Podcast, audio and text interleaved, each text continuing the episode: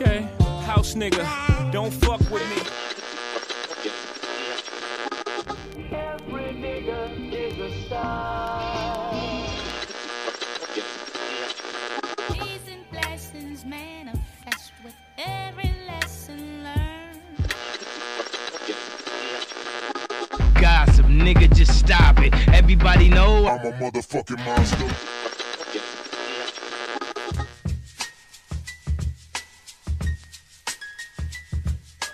Lado B Podcast. Fala rapaziada, fala moçadinha. Começando aqui mais um episódio do seu podcast preferido, o Lado B. E como eu sempre digo, caso ele não seja, a gente já sabe que você não é uma pessoa de muito caráter e de muito boa índole, certo? Com certeza, pessoas que não têm o Lado B como podcast preferido votam no Bolsonaro, chutam senhoras, é, batem em cego e também torcem pro Palmeiras. Tirando tudo isso, é, começando aqui o episódio de hoje, falando com meu irmão, o cara que divide esse podcast comigo. Salve, Pedrão. Salve, salve, rapaziada, como vocês estão? Tudo tranquilo? Aquela fé, todo mundo dentro da casinha, como tem que ser? Como vocês estão? Fala aí pra nós. E hoje, no episódio especial, a gente tem a satisfação, o prazer inenarrável de receber a Vitória aqui com a gente hoje. Salve, Vic, muito boa noite para você. Boa noite, meninas. Obrigada pelo convite. Um prazer, uma honra estar aqui falando com vocês. E vamos embora. Obrigada mais uma vez aí pelo convite. Antes da gente entrar no assunto, eu queria colocar aqui uma, uma perguntinha para vocês dois me responderem. Juntando eu, Vitória e Pedro no mesmo metro quadrado da internet, configura Black TT? Não, porque eu sou gente. Brincadeira. Eu acho que configura ainda, seguindo aí os novos requisitos, porque tá mudando, né, o critério, então acho que uma aglomeração de dois ou mais pretos já é Black TT, com certeza. Eu também concordo. Hoje eu tava vendo rinha de, de Black Twitter no- na nossa rede social e aí tinha os, os que era mais preto, que era nor, nor- é, nordestino, os que era menos preto, eu não entendi nada. Acabei só dando risada mesmo e seguindo a minha vida. Bom, agora para entrar aqui direto já no nosso assunto, a gente vai voltar a falar de um assunto que a gente já falou nesse podcast, mas vai tentar falar um pouquinho mais do que cada um aqui vive também para ouvir vocês. É, hoje a gente vai falar de novo sobre autoestima preta. É mais um parte 2 aí que a gente combinou, achou que era importante falar sobre isso. O momento que a gente está passando agora de ser ali, acho que eu posso dizer que a, é a primeira geração, ou no máximo a segunda geração ali, que coloca também como prioridade seus cuidados, cuidar do seu rostinho, cuidar do seu corpo. E a gente vai trocar um pouquinho dessa ideia hoje, certo? Queria então falar, perguntar para a Vicky, primeiro, que é a nossa convidada, é, como se construiu a sua autoestima e como é isso para você hoje também. E aí depois, um pouquinho mais para frente, a gente troca essa ideia sobre os cuidados que a Vitória tem consigo mesma. Olha, gente, é uma coisa que está em processo ainda, né? Digamos que eu fui uma criança, uma adolescente, muito, tive muitos problemas com isso. E com ao longo do tempo, aí, no final da adolescência, chegando na fase adulta, que eu fui é, de fato amadurecendo isso e deixando e coincidentemente, né, ou não, porque para mim não é uma coincidência, mas isso foi se fortalecendo ao mesmo passo em que eu fui é, fortalecendo a minha negritude também, né? Então, quanto mais segura eu estava de quem eu era como é, uma menina e eventualmente depois uma mulher negra, mais a minha autoestima foi crescendo e se fortalecendo. É um processo, né? Não é do dia pra noite, não, a gente não, não conquista isso, é, tipo, tá com a autoestima péssima num dia e no outro dia acorda ótima, se amando e empoderada. Mas é, é, é ali no trabalho de formiguinha, no dia a dia, hum, é, testando o que se dá melhor, testando a sua personalidade, testando quem é você, vendo com que você se identifica até que você toma é, poder disso, né? E começa a, a, a se identificar consigo mesma e, e nada mais começa a te abalar. Óbvio que tem aí altos e baixos, tem momentos que a gente tá pior, tem momentos que tá melhor, mas é, é, foi realmente depois já de adulta que eu me fortaleci como alguém com autoestima, porque, nossa, infância e adolescência acho que pra todo mundo, né? Acho que não tem um menino, uma menina preta que na, na infância e na adolescência não tenha passado pelo menos um episódio que tenha destruído a própria autoestima, né? Então é algo bem complicado, mas é, estamos melhorando, estamos em processo. Hoje está bem melhor do que já foi, mas é, é um processo diário, né? Com certeza. É, no, na nossa infância é sempre um pouco mais complicado, né? Não ter ninguém pra chegar e falar, ó, tudo bem se ser assim, esse é seu jeito. às vezes falta esse, como se dizer, esse cuidado, né?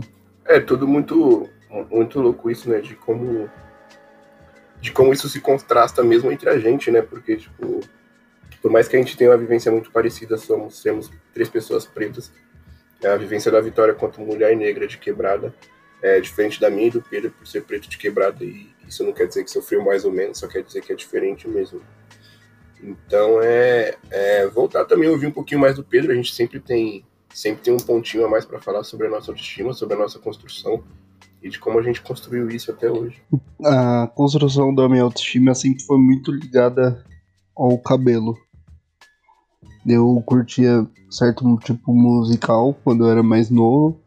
E eu via, tipo, os caras cantando tudo de cabelo lisinho, todos meus amigos de cabelo lisinho, e eu falava, é, talvez eu tenha que alisar o meu também, né? Sempre, quando era menor, eu usava o meu cabelo bem baixo, né? Raspado.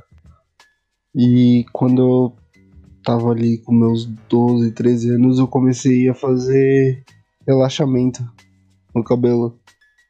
E, cara, e postar, quando postava foto, aumentar o brilho para ficar um pouco mais claro. E isso só foi mudar quando eu comecei a ver gente com cabelo crespo, assim, mais em evidência, outros tipos de corte.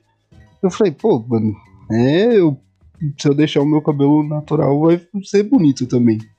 Vai ficar legal. Aí sempre eu, eu falo que a, vi, a virada de chave na minha vida foi quando eu comecei a aceitar o meu cabelo do jeito que ele é.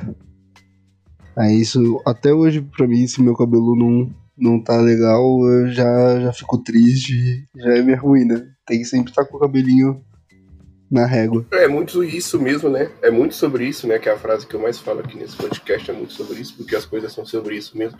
E se você não entende o que é sobre isso, é sobre isso também, cara. Entendeu? Então, assim, é... um pouquinho sobre mim também, até uma ideia que a gente trocou e a gente sempre vive falando sobre isso, né? Tipo, eu também fui um desses pretinhos, tipo o Pedro, assim, que cortava o cabelo militar, que passava um em cima e a dois dos lados, é, porque a minha avó sempre curtiu e acho que ela não. E obviamente ela não fazia isso por, por maldade nem por me sentir mais bonito, era apenas uma forma de me proteger, tá ligado?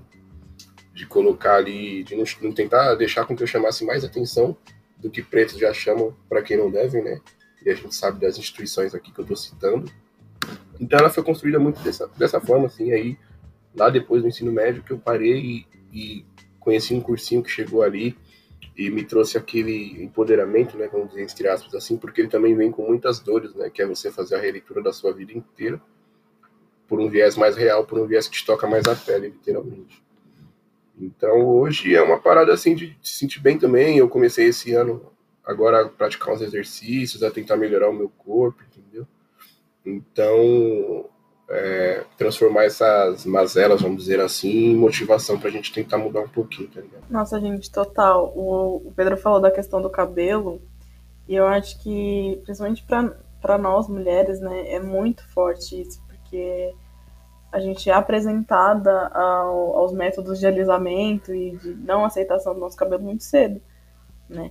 Eu comecei a alisar o cabelo com 11 anos de idade, então dos 11 até os vai, os 20, mais ou menos, eu alisei o cabelo assim, sem parar. Eu não raramente usava meu cabelo natural. Então, porque eu não gostava e nem queria dar uma chance, porque o que estava na moda, o que era aceito era o cabelo liso. Então, não fazia sentido para mim não estar ali. Eu já sabia que mesmo estando dentro desse tipo de padrão, alisando o cabelo já já seria mais difícil ser aceita, né? E não não estando dentro desse padrão seria três vezes mais. Então, era até um, um como o Gabriel falou, um, um método de proteção mesmo, um jeito de se proteger do que você inconscientemente sabe que você vai acabar passando. Então, é, é o cabelo realmente é um, um símbolo muito forte para todo, mundo, todo mundo, né? É, acho que não tem ninguém que não, nunca tenha, não tenha uma história para contar com o próprio cabelo, porque esse processo de, de, de, libertação de quem a gente é passa pelo cabelo inevitavelmente para mim passou, acredito para vocês que estão contando que também passou. Então é, é muito forte mesmo. Assim. Sim, o processo de transição capilar as, as pessoas veem assim falam, nossa, que bonito tal, querer voltar à raiz, mas é um processo muito complicado. Porque chega um momento que você tá olhando no espelho, ainda mais imagino para mulheres que têm um cabelo um pouco. um cabelo mais comprido, né? Seja ainda mais visível. E se olhar no espelho e falar, putz, não, não tô gostando. Demora até você se enxergar daquela maneira. É um processo não só estético, mas também de como você se vê, né? Como foi pra você a parte assim da transição? Como você se vê assim? Então, eu terminei a minha terceira tentativa de transição capilar, agora tem acho que uns dois meses, assim, que foi a, o, o- a régua, assim, que eu tirei de fato toda a química do cabelo.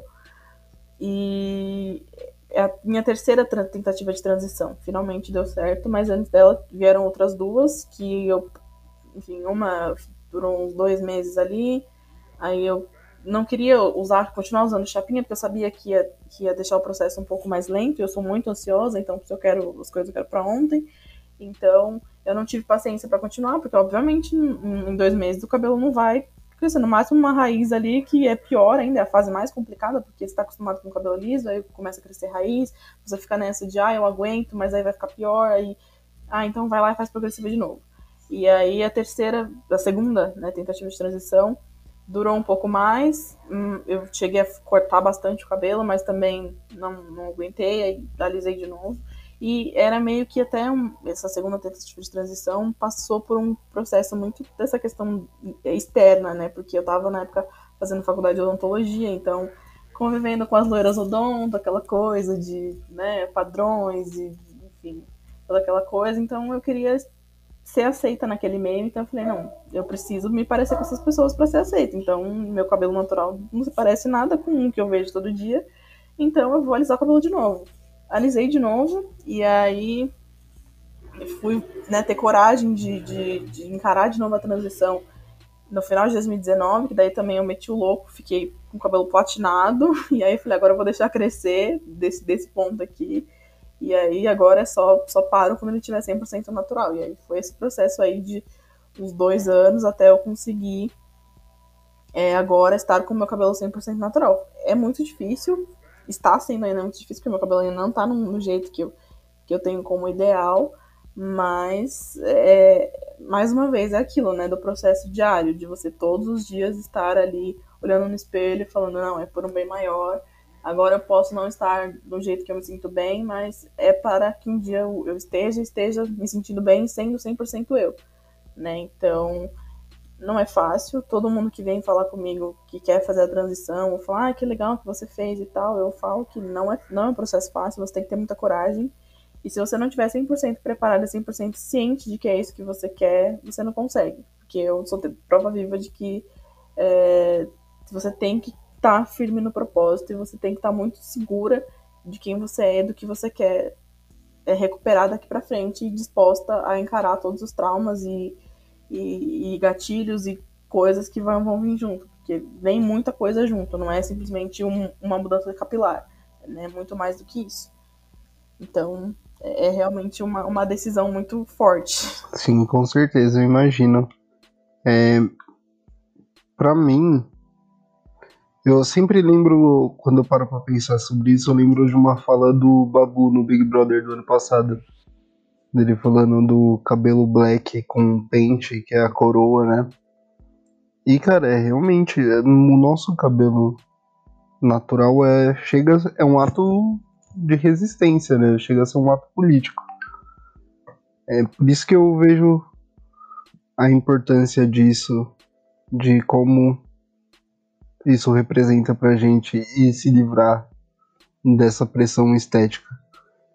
Porque a gente só é condicionado a isso a vida inteira, né?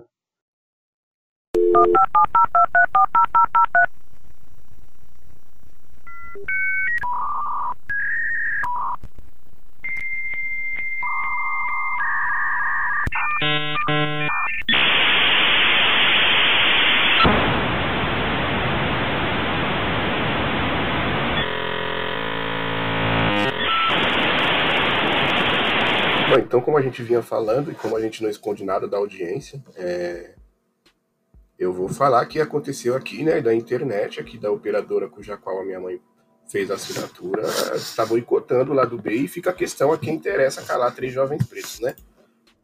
Mas voltando a isso, falando mais um pouquinho ainda da nossa, da nossa autoestima e de como a gente construiu isso, é, ouvir de vocês, assim, algum caso que foi impactante tanto positiva quanto negativamente, assim, o que vocês sentirem mais à vontade para vocês colocarem, sabe, um caso que marcou, e que a partir desse caso você pegou e ressignificou a sua autoestima, ou algum caso que tipo, tenha destruído a sua autoestima e depois de muitos anos hoje você olha para ele com um olhar de, de, uma, de fazer uma nova história em cima disso. Assim, queria que vocês compartilhassem isso se vocês se sentirem à vontade. A mudança de chave para mim foi quando eu consegui ver pessoas na mídia, gente assim, que eram realmente bonitas com um tipo de cabelo que nem o meu. Aí eu falei, hum, se eles conseguem, eu também consigo. É, isso pra mim mudou totalmente. Eu falei, ah, então eu não preciso alisar meu cabelo pra ser bonito, pra pra estar tá ali e eu consigo manter o meu cabelo natural e ser quem eu sou realmente. Do jeito bonito.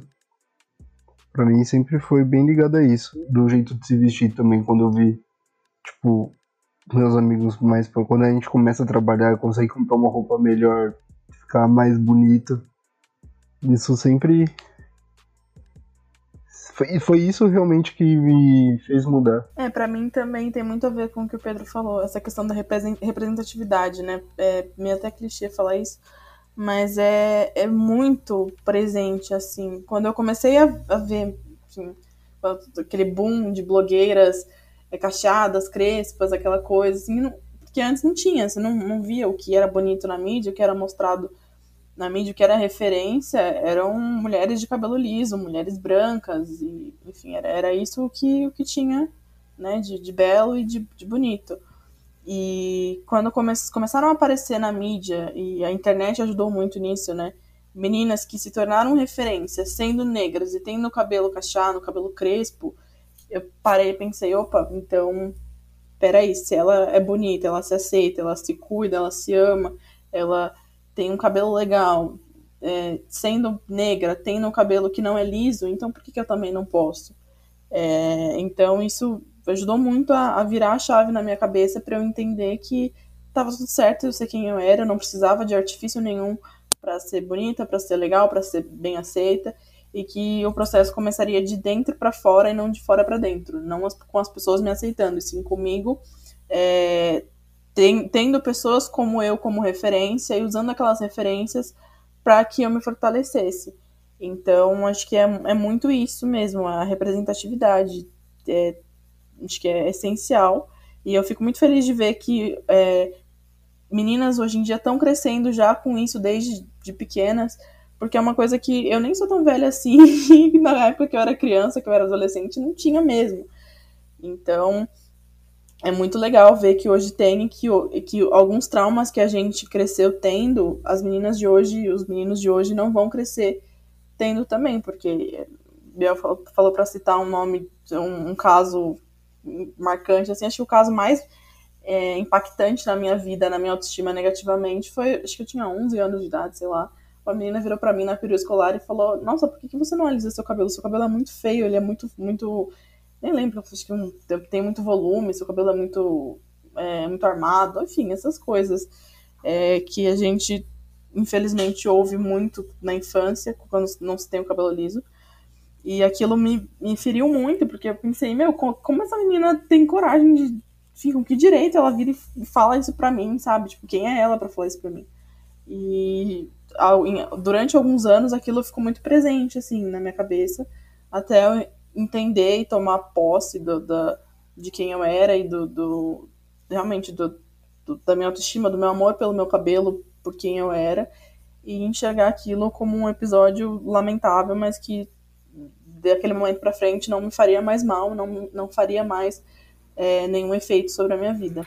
Bom, é, e agora falando um pouquinho para mim do que foi de um caso que que me mudou assim é realmente vou voltar a falar desse cursinho que eu fiz parte, porque foi o momento que eu vi que dava para se sentir bonito sendo eu mesmo, e obviamente que não foi ali de uma noite pro dia, né? É um trabalho, como a falou até no começo, é um trabalho muito diário, muito de formiguinha ali, de você se olhar com mais carinho, é, de você é, assumir ali o seu, o seu cabelo da forma que você quer, de você, de você assumir o seu corpo da forma que ele é e, e trabalhar dentro daquilo que você mesmo quer para mudar, né? E não, não por uma pressão totalmente social, por uma pressão totalmente externa, você fazer com que essa mudança aconteça no seu corpo. Então, para mim, foi muito isso, assim, foi um negócio bem repentino, mas que até hoje eu vou trabalhando ali, então hoje eu já consigo me olhar um pouquinho melhor, consigo me ver com mais carinho, consigo é, olhar para o espelho e ter uma conversa mais agradável do que era anos atrás. Né? É muito bom gostar do que, do que reflete no espelho, né, velho? É uma sensação muito boa quando você olha pro espelho e fala assim: É, tô, tô feliz. Claro que, mano, não vou ser hipócrita e falar que sinto isso o tempo inteiro. Mas os momentos que isso rola é muito bom, mano. Você se sente bem sendo do jeito que você é. Com corpo, aparência e tudo mais. É, e é justamente por isso demorar que a gente valoriza tanto quando isso chega, né? Quando isso acontece, assim, tipo são tantos anos a gente ouvindo que é feio por pessoas que são mais feias do que a gente era quando era feio. Imagina como essas pessoas não são feias hoje, né? Se na época que elas achavam que a gente era feio, elas eram feias. Imagina agora que nós está bonito, né? Entendeu? Então é tipo. Bonito, cheiroso. É totalmente sobre isso, né? Então, é, o que eu tiro muito de, de, de ensinamento da minha própria autoestima, assim, para olhar, para ter o olhar que eu tenho hoje para o mundo afora, é muito de ver como essas pessoas estão modificando os rostos delas, também por uma pressão totalmente social, também por uma pressão é, que eu acho que não é errado dizer que é um pouco menor da que, da que a que eu sofro por, por ser um corpo negro, então a pressão social que eu sofro é muito maior, porque por mais que eu tente em qualquer momento chegar no padrão de beleza, eu nunca vou estar lá, porque o padrão de beleza é de uma cor que eu não, não, não tenho e nunca vou ter. Então, eu fico olhando esses procedimentos estéticos assim fico, mano, ainda bem que não, porque, tipo, não faz nem sentido, tá ligado? Tipo, é umas paradas que, que viraram uma obsessão por uma busca por uma beleza que eu fico muito feliz de poder olhar para mim mesmo hoje e falar, mano, isso aí eu não quero. Eu não quero isso para mim de jeito nenhum. Cara, eu não me imagino hoje fazendo um procedimento estético, fazendo um lipoled aí da vida, uma harmonização facial. Não imagino. Claro que tatuagem, se a gente for parar pra ver, também é uma modificação. Porém, essas assim, a base de cirurgia, eu não, não me imagino. Mas, não falando só da aparência física, queria perguntar de vocês hoje. Questão de estilo, aquela coisa que você. Que não pode faltar hoje no kit de vocês, que quando aquela roupa pro crime, assim, como que é hoje? Aquele kit que você fala assim, pronto, hoje eu tô no jeitinho. Do jeitinho que o diabo gosta. pronto pra cometer um crime. pode ir, Vic, pode, pode falar primeiro, porque aqui é você que manda. Gente, sabe uma coisa que eu não usava de jeito nenhum, mas aí hoje eu percebo que é, que é muito realmente da questão de querer me esconder e. Enfim, é uma. Eu até postei foto esses, esses dias. Estampa de onça. Eu sempre. Nossa, achava, não, imagina, chama muita atenção, não combina comigo, não sei o que e tal. Gente, hoje eu amo. Se eu, eu vejo uma coisa de onça, eu quero comprar, eu fico maluca. Porque, assim, ok, chama atenção realmente, mas por que não chamar atenção, sabe? É, então hoje eu não tenho muito mais esse problema com chamar atenção. E coisa dourada, tipo acessório assim, dourado, eu não usava também, porque eu, mesma, mesma linha, assim, achava, nossa, mas chama muita atenção, e é muito, né, muito cheguei, eu não sou esse tipo de pessoa, não é da minha personalidade. Não que não era da minha personalidade, era porque eu achava que eu ia chamar atenção e que as pessoas iam falar coisas negativas. E hoje em dia eu tô bem, sabe, que se dane. Então eu uso não só a estampa de onça, como a estampa de onça, com acessórios dourados, que é pra acabar com tudo mesmo, e, e é isso, sabe? É, então são coisas que hoje eu gosto muito prefiro muito mais acessórios dourados do que prata, pra chamar atenção mesmo, pra falar, olha, estou aqui e vocês vão ter que me engolir, tchau e benção, sabe? Já diria Tiaguinho. É meio que isso. Que isso, citou o homem. Eu senti o poder daqui. Você é louco. Se, mano, se ela olha pra mim agora e fala força e honra, eu começo a chorar. E você, Del? Mas pra mim, assim, é. É pra mim, mano, tipo, eu, eu tenho. Eu tenho as paradas assim que das coisas que a minha autoestima mudou e que nunca ninguém vai poder me dizer o contrário, é que, tipo, eu acho que eu me visto bem pra caralho, tá ligado? Eu acho que eu, eu hoje eu olho pra mim e falo assim, caralho, esse negrão tem. Esse negralha tem estilo, sabe? Então, pra mim, mano, é um bagulho que eu tô amando usar agora, assim. Por mais que sejam. é, sei lá, que eu coloque uma calça pra ir ver a minha avó, que é aqui do lado, sabe? Que é onde a gente tem ido nesses tempos de pandemia. É, eu coloco um, um, um Nikezão no pé, uma calça vinho e uma camisa preta, uma camisa branca, ou até uma camisa de time, dependendo. Tipo, não tá dando, não. Eu não me aguento. Eu olho pra mim no espelho do elevador e falo, hum, seu gostoso. Então, tipo, hoje é isso, assim, tá ligado? Mas pra mim é um, um bagulho que me deixa muito feliz, assim, de, ah, eu vesti isso aqui, eu acho que eu tô bem. É um boot, uma calça ali não larga, porque eu não gosto de calça larga, entendeu? Uma camisa de time, que é um bagulho que eu adotei pra caralho, assim. E é por isso que eu perco tanto a linha olhando as pessoas é, falando mal de camisa de time em dates, porque eu amo camisa de time, eu iria pra todos os lugares do mundo com camisa de time, tá ligado? Mano, falando. A Vicky falou de uma coisa que ela não usava e hoje ela usa bastante. Eu tenho também uma, que é shortinho. Aquelas bermudinhas coloridinhas, mais curta. Puta, adotei muito. Ah, pode estar. Nossa, eu uso muito, muito. Eu tenho várias, velho. Eu sou apaixonado. Eu coloco ela e falo, mano. Hoje eu tô. Como? É sobre isso demais, eu adotei muito esse shortinho também, mano. Esse shortinho é tudo. Nossa, shortinho é a arma da sedução. E, mano, eu. Uma coisa que eu parei de usar, cara, porque eu achava que eu, eu parecia um palito de fósforo. Eu sempre fui muito magro, tá ligado? Magro e alto.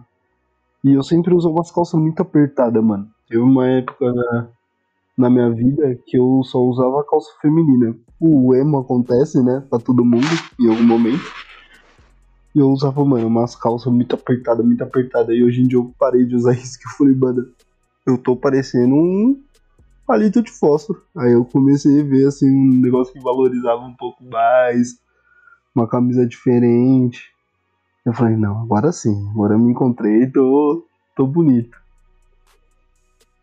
Mas, cara, a gente, no decorrer da vida, eu acho que a gente passa, assim, por muita mudança de estilo. Imagino, acontece pra mim, acho que deve acontecer pra todo mundo. Que às vezes você olha assim e fala assim, mano, como que eu tinha coragem de sair na rua daquele jeito? Tava muito feio. Mas, né, pra época você tava abalando. Às vezes você tava bonito na, na ocasião, mas hoje em dia já não conversaria mais. Essa é a graça da vida, né? A gente tem essas mudanças, perceber. Ah, eu acho que é muito sobre isso mesmo. Eu também eu tive uma fase. Assim, a fase emo eu nunca tive, mas eu tive uma fase colorida, mano, de usar umas calças laranja, umas calças azul. E na época eu achava que eu tava balando. E eu realmente tava, tá ligado? É. Ah, uma fase colorida. Só quem viveu sabe, entendeu? Então, tipo, Nossa, a fase colorida foi tensa. Eu compartilho dessa fase. Mano, a fase colorida. A fase que eu mais beijei na boca na minha vida. Juro. Mano, casou com a fase de eu, de eu começar a colar em matinê, que foi aquele rolê que a gente trocou ideia. Então, tipo, eu, eu vinha de colorido, uns, uns pretinhos diferentes, mano. Era sucesso demais, caralho. Sucesso, mano. Colava na matinê, já dançava um free step. Só quem viveu 2013 sabe. Nossa, gente. Real, real. Ai, gente, que fase, né? Usar camisa de gola V, mano. Eu, eu amava, caralho. Eu, eu sou apaixonado por Fiuk até hoje por causa disso. Mano, Eu amo o Fiuk, eu falo sem medo. Se você não gosta, problema seu. Você é contra o sorriso. Se você não gosta de Felipe Cartalha, você é contra o sorriso. Você é contra a felicidade. Você é contra idosos, você é contra bebês. Você é contra essas coisas, entendeu? Eu amo o Fiuk. Precisava falar sobre isso. é, mano, se eu dei o aqui, qual é o seu próximo passo? Chutar um filhote? É sobre isso. E já que a gente entrou, entrou, entrou na pauta Big Brother Brasil, vamos dar nossos palpites de hoje do BBB? Bora. Júlio, solta a vinheta aí pra gente. E agora eu quero ouvir os seus palpites. Palpites. Bom, vou começar, vou começar primeiro aqui é, pedindo para nossa convidada, que é uma baita conhecedora da- da- do tema Big Brother Brasil, das pessoas da tele que mais informam né, sobre esse grandioso tema, e também é uma grande torcedora da Juliette Freire, É, eu, queria, eu queria que a Vicky, antes de dar, o que a gente faz aqui geralmente, né, nos dias de gravação, é falar quem sai no paredão e geralmente a gente fala sobre quem vai ser o próximo líder, né? Então eu queria que você primeiro, antes dessas duas coisas, desse o seu parecer sobre o que você achou dessa edição e o que você está achando dessa edição do BBB 21. Ah, gente, começou bem, mas tem umas duas, três semanas que, né? É que assim, depois que começou a sair os pretos, começou a, né, descambar. Não que assim, né? Enfim, nada, né, nada pessoal, mas, enfim, acho que, sei lá, deu uma saturada. Ficou. É ruim quando você já sabe quem vai ganhar, porque não perde a graça, fica ali todo mundo rodando em círculos, porque no fim das contas, nada do que eles fizerem vai adiantar nada. Então, é meio que estão ali só para servir de escada até a Juliette chegar no prêmio. Então, meio que perdeu sentido. Continuo assistindo porque eu sou viciado nesse programa faz sei lá quantos anos. Né? Faço questão de comprar o pay-per-view todo ano, assisto, comento o dia inteiro no Twitter. As pessoas que não gostam de Big Brother nessa época me silenciam, me dão, acabam me dando um follow, porque realmente é só isso na minha timeline. Mas eu continuo assistindo porque viciada é por causa do Gil, que é quem mantém, quem segura o entretenimento da Rede Globo nas costas. Aquele homem é o dono do Brasil. Para mim, a chapa Gil e Lula é a chapa de sucesso para 2022. Só, é, só essa chapa poderá derrotar o bolsonarismo, gente. Porque para mim não tem, não tem outra. Para mim é totalmente sobre isso também. Entendeu? Nossa, gostei muito. Não tem outro, outro rolê. Então, o Gil do Vigor, é, né, não preciso nem dizer pra quem vai minha torcida, tá né, escancarado. E pra mim é isso. Saturou, mas a gente continua assistindo porque a gente é cadelinha do Boninho, né? Ele faz o que ele quer da gente. Então. Mas poderia ser melhor, realmente, essa edição. Acho que começou bem, começou empolgante, mas depois ladeira abaixo e tem aí mais, sei lá, duas, três semanas e vai ser isso. Vai ser todo mundo favorecendo o jogo da Juliette até ela chegar no prêmio. Mas, né, choices. Sobre o paredão, bom, vamos lá. Ai, gente, não sei, né? Quem será? Quem será que sai? Será que é a Thaís? Será que é o Fiuk? A Thaís, né, gente? Óbvio. Não tem muito o que falar sobre isso. Infelizmente, eu não acho que o Arthur poderia sair. Eu pessoalmente preferia que ele saísse, mas não vai ter muito o que fazer. A, Juli... a Thaís mexeu com a Juliette, então já que a Thaís mexeu com a Juliette, ela que vai sair. Mas não queria. Por mim, era o Arthur que faltava. Acho que a Thaís não merecia. Apesar que, né, ela é em questão aí de entretenimento, ela é planta, o Arthur de vez em quando dá umas movimentadas e tal, mas não, não acho que ela merecia sair agora. Putz, concordo com você, Vicky. Já dando aqui o meu palpite, eu já queria declarar que esse arroba está de luto. Porque amo muito a minha querida Thaís. Ela é a planta mais linda desse jardim chamado Big Brother Brasil. Porém, hoje ela sai fazer o quê, né? Nem tudo é perfeito, nem tudo são rosas. O único crime da Thaís foi ter a dicção de um liquidificador. E amar demais o Fiuk. é foda. É, não, isso é. Eu amo muito o Fiuk, mas igual a Thaís, não dá pra compreender, não, mano. Mano, eu achei que eu tinha dicção horrível, mano. Aí eu conheci Thaís. E o que tem de linda tem da língua presa. Coitada, velho. Tadinha, ela se perde muito. Na... Nossa, cortaram a ritalina dessa menina, ela não consegue formular uma frase. Ai, ai. Vem tratar meu canal, dentista. Enfim. E você, Biel, o que, que você acha que sai? Mano, pra mim, pra mim é nítido que vai sair a Thaís. Eu até fiz uma aposta que a Thaís vai sair. É, eu vou apostar aqui que a Thaís vai sair com 70 e 78% dos votos, eu acho. Acho que vai ser em torno disso, 78, 77, mas para cravar, para não para audiência não falar, ah, mas não pipocou. A Thaís vai sair com 75,7% dos votos. Tá? Vai ser eliminada hoje. E na quinta-feira, Arthur de Conduru será o novo líder. Arthur de Conduru, que é o maior arco desse Big Brother Brasil. Eu nunca vi ninguém se conseguir ser tão babaca e após a saída de um amigo melhorar tanto. Era como se ele fosse a Sara bolsonarista e, e, virasse o maior petista do mundo na mesma edição de Big Brother. Era um arco maravilhoso. Você acha que quem vai ser o líder, Vicky? Oh, eu acho que o Gil sendo líder seria uma boa, hein? Eu vou, é um chute barra torcida barra jogando pro universo, assim. Acho que a melhor pessoa pra ser líder agora seria ele. Ele tá com a autoestima muito baixa, tadinho. Precisa dar uma, aproveitando o tema do episódio, dar uma levantada na autoestima do Judo Vigor. Putz, cara, eu queria que quem fosse o líder fosse a VTube, mano. Mano, não, mano. Eu vejo o Big Brother como um jogo. E a VTube vai, mano, fazer o jogo rodar. Ela já percebeu que se ela ir na Juliette, a Juliette não vai sair. Então, ela vai minando as pontas. Ela vai pôr alguém pra. Eu acho que ela, se ela for líder, ela põe o Caio, tá ligado? E já dá uma mexida no jogo, porque vai minar um pouco as opções pela casa. Vai ficar interessante se a VTube for, for líder. Vai dar uma chacoalhada na casa. É, Eu acho incrível que o Caio passou 28 cheques sem fundo e conseguiu ser levado na conversa pela VTube, né? O maior cirista desse Brasil, Caio. A menina tem habilidade, não dá pra negar isso. Fato. Nossa, ela é jogadora. Ela é jogadora nada. O mau Perde caratismo, joga. O caratismo dela me conquistou no começo, mas eu já não aguento mais, eu não aguento mais. Puta, mano, é que ela é jogadora. Ela, ela saiu saiu do ensino médio há pouco tempo, gente. Ela tá com a falsidade em dia. Não, é, com certeza, ela tá ali fazendo o meio campo, entendeu? Que não tá dando não, mano. Eu não aguento mais, de verdade, eu não aguento. Mano, se o Fiuk, se o Fiuk for líder, eu dou dois dias pra ela começar a fumar. Aí que ela vai ficar cheirando bem mesmo. É, ela já defendeu o agronegócio, né? Na liderança do Caio pra começar a fumar, mano. Então, Sim, ela falou pro Caio que ela não toma banho, que é pra sobrar água pra regar as hortas.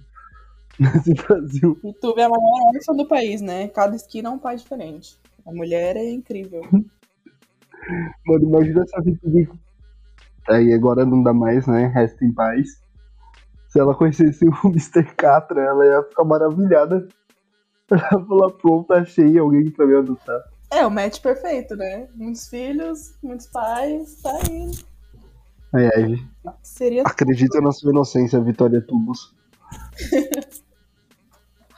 melhores apelidos. Amo. Aí é foda, viu? Bom, e agora, pra gente seguir, pra gente encaminhar é, e fechar com a chavezinha de ouro, né? A gente vai para um quadro que chama É Sobre Isso. Então o Júlio vai soltar a vinheta aí pra nós. E é sobre isso. É sobre o quê, afinal? É sobre isso o quê? O que, que é o isso do sobre? Que você não termina a frase. Explica pra nós.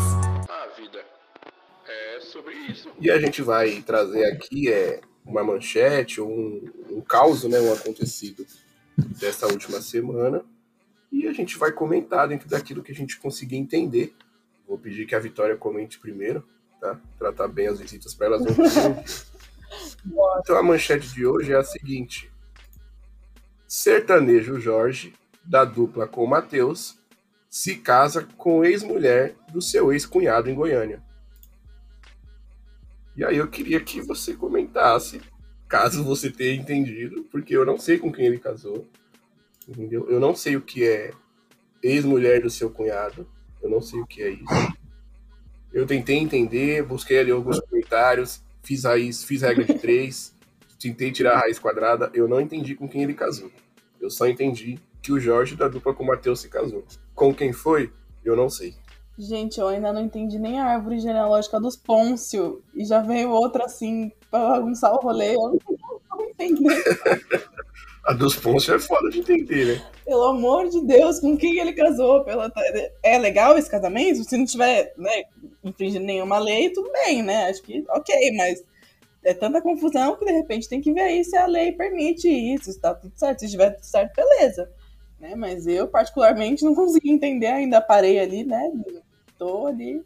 Que bom que ele casou, felicidades aos noivos, mas não consegui realmente. Se alguém quiser né, fazer a árvore genealógica ali, mandar pra gente, vou agradecer muito, porque realmente. Pra, pra contextualizar, vou, vou ler aqui pra vocês. Os dois assumiram o relacionamento no começo de 2020. A noiva, pra quem não sabe, era amiga de infância da ex-mulher do sertanejo, Ina Freitas, e foi a madrinha de casamento deles. A Raquel, que é a, que é atual, né? também é ex-mulher de Pedro Freitas, irmão de Iná, ex e ex-cunhada de Jorge. Ela casou com um vestido branco e está grávida de oito meses de uma menina chamada Sara. A ex-mulher do sertanejo pediu a separação em 2019 após um rumor de traição ao saber da gravidez. Ou seja, tava tudo em casa. Ele não fez um filho, ele fez um sobrinho, pelo que eu tô entendendo. É, não era só um rumor, né? Acho que. Sim, ele tá fazendo um sobrinho e ele já pediu medida restritiva contra o jogador Hulk. Aí é o, Necessário. aí é o fim. Necessário. Você come mulher dos outros! Já de- Eu nunca critiquei Já ele, eu posso. Mano. lamentáveis. Não, isso aí foi. Aí foi. Pô, só faltou entrar o João Kleber com. Para, para, para, para, para. Tinha que ter o terceiro tempo esse jogo aí, mano. Tinha que ser regra. Nossa, mano, sou muito fã. Sou muito fã de William Potts. Não, ele, ele representou o Brasil, né? Ele, Nunca Ele criticamos. falou que o Brasil durante muito tempo quis falar, né? Acho que. Puta, mano, o Hulk tá muito Realmente. também, mano. Não, o Hulk, mano, pela... Ô, o homem tem a bunda daquela, mano. É assim, a- eu conheço muitas mulheres que são adeptas a homens bundudos, tá ligado? Eu queria ter o popô do Hulk. Mas o cara ser bundudo daquele jeito, se estragar em cima, mano, aí fica difícil, né, mano? Pô, ele é muito feio, mano. Ele é muito feio. Não, ele, Mano, ele é a cara do safadão na pior fase. Tipo, o safadão quando era pobre ainda, era zoado, não tinha dinheiro pra fazer as coisas na cara. É igualzinho. Só que o Hulk é rico. se o Safadão tivesse um filho com tiro limpa, ia sair o Hulk. Feio demais. Mano, mas é, que o, mas é que o Safadão agora, depois dessa maldita, dessa demonização facial que ele fez também, tá difícil, hein, família? Sofrido. Tá difícil. Sofrido. Safadeza foi o que fizeram com ele, né? Não, é sobre isso. Processe. Não, tem que processar, cara. Pra mim tem que processar. Mas como que faz essa harmonização facial? Ele saca fogo na sua cara e apaga com querosene? Ele estaca e apaga com o chinelo. ah, mano, se fuder, muito feio. O único, a única pessoa que ficou bem com isso foi o Arcrebiano. Arcrebiano e o MC Bin Laden. O MC Bin Laden também ficou bonito. Ó, eu gostei também da do brinquedo. A do Neymar, que é quase imperceptível também, é muito boa. Do nosso adulto Ney. Ah, porque ele tem dinheiro. É, mas. a- Não, mas, pô, o Hélio Safadão proporcionalmente tem menos dinheiro que o Neymar, assim. Não, não. Vamos falar em valor, vamos falar em proporção. Né? É, puta, pode crer. Ah, mas também tem um pouco de mau gosto, né? Então é isso. Foi permuta. É, então. Pra você ver, pro cara conseguir ser mais sem noção que o Neymar, ele atingiu um nível assim. Fora de sério. Mano, Tem que dar pra... Neymar tem o Homem-Aranha tatuado, mano. O Homem-Aranha e o Batman. Não, aquela tatuagem dele da frase é incrível. As pessoas não entendem o quanto eu sou obcecado por vencer. Tipo, pra quê um negócio desse tamanho? Pelo amor de Deus. É a redação 800, que tirou 900 pontos do Enem. Ai, ai, Neymar, acreditamos na sua inocência. Acreditamos. Se o Neymar tem um milhão de fãs, eu sou um deles. Se ele tem milhares de fãs, eu sou um deles. Se ele tem centenas de fãs, eu sou um deles. Se o Neymar tem dezenas de fãs, eu sou um deles. Se o Neymar não tem fãs, eu morri, ok?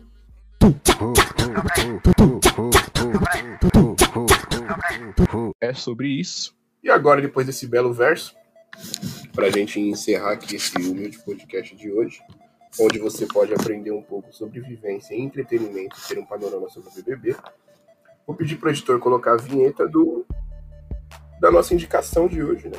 Mano, e aquele filme? Não, mano, não é filme não, acho que é música. Não, mano, é aquele livro, acho que. Ah, indica aí. Pedir pra Vicky deixar alguma indicação de algo que ela já viu, que ela assistiu, que ela ouviu, e indicar pros nossos ouvintes e pras nossas ouvintes. Hum, boa. Eu sou muito ruim com filme e série, gente. Deixa aqui registrado que eu não assisto, assim, porque eu tenho problemas com atenção, então coisas que demandam da- muito a minha atenção eu evito. Então eu gosto muito de canal no YouTube. Entrando aí no papo do, do nosso tema aqui sobre autoestima, eu gosto muito da Gabi Oliveira, Gabi de Pretas, do canal. Ela é incrível, acho que vocês devem conhecer, mas fica reforçando aqui que é a pessoa que eu mais tenho gostado de assistir, porque ela tem uns conteúdos bem divertidos, ela fala muito sobre autoestima, sobre é, negritude, mas ela também tem uns conteúdos bem diversos, culinária, enfim, coisas mais de dia a dia que são bem legais, e ela tem um carisma e uma risada incrível, então gosto muito dela, então acho digno deixar a indicação que todo mundo deve conhecer, mas é quem eu mais tenho consumido conteúdo ultimamente. Muito obrigado, Vicky, maravilhosa, perfeita, nunca errou. É, dona e proprietária da torcida da Juliette. É, Pedrão, fala você agora, por favor, aí, indica alguma coisa que você, que você acha que a galera tem que dar uma olhada. Gente, tô fissurado aqui no novo álbum do menino Febem. Jovem OG. Tá aí disponíveis nas melhores plataformas. Mano, perfeito. Tem a Tasha Trace, tem Jonga, tem o Kian. O álbum é perfeito, mano. Escutem. Sério, Jovem OG Febem. Se você ainda não ouviu o Febem, mano, eu peço que você saia dessa caverna que você mora e escute Febem. Que, mano, sinistro, mano. O cara carrega aí o rap da Zona Norte. São Paulo nas costas. Sim, digo isso. Visto que lá é reduto do, da Massaclan. Da Massaclan. E o Febem, graças a Deus, saiu desses caras e tá seguindo o caminho dele, fazendo um rap de qualidade, finalmente. Também, mano, tô reassistindo uma série no Amazon. Quem tiver aí, assistir, mano. Assistam Seinfeld. É a coisa mais engraçada do mundo, mano. Série é antiga, mas é muito atual ainda. É muito engraçado, mano. Assistam, de verdade. Bom, hoje a minha indicação é a série da VTube. É, eu tô assistindo, mentira, gente, não é a série da VTube. Mas assista a série da VTube. A série da VTube é uma produção muito bem feita. Tudo bem, que ali às vezes você tá assistindo, aparece a mão do câmera na cena que ela tá no banheiro. Tem ali alguns defeitos, assim, não é a super produção. Mas se tem a Record mostrando extintor, a cena da VTube pode aparecer uma mão de um câmera, né? Então também não vamos pegar tão pesado assim. Mas eu vou indicar o meu livro preferido da vida, porque eu tô lendo ele novamente, que é do Milan Kundera. É, esse livro, espero que esse podcast dure muitos anos, porque acho que ele desempenha um papel fundamental tanto para mim quanto para o Pedro, quanto para quem presta um pouquinho de atenção nele ouvindo a gente. Então, esse livro vai aparecer diversas vezes nas minhas indicações, porque eu sempre estou lendo ele, sempre que possível, sempre que eu tenho um tempinho. É A Insustentável Leveza do Ser, do Milan Kundera. É um livro maravilhoso, um livro perfeito. Leiam os outros, as outras coisas do Milan Kundera também, porque é realmente muito bom. E esse livro, ele trata muito das relações interpessoais, ele ensina muito. Eu não vou dar nenhum spoiler, não, até porque eu tô com um projeto aí que meu irmão Pedro tá super me incentivando para lançar e que em breve vocês saberão também, certo? É, em meu nome, particularmente, depois deixar o Pedrão também, queria agradecer muito a Vicky por hoje, é, disponibilizar esse tempo aí pra gente, trocar essa ideia super importante, também dar um pouco de risada com a gente, porque por mais que a galera ache que não, as pessoas pretas também merecem sorrir e não só falar sobre as suas dores e tudo mais. Então, muito obrigado de verdade, Vicky. Espero que você tenha curtido essa experiência com esses dois malucos aqui, que você volte em breve também para falar sobre outras coisas. É, queria também, da minha parte, agradecer, Vic, sua presença.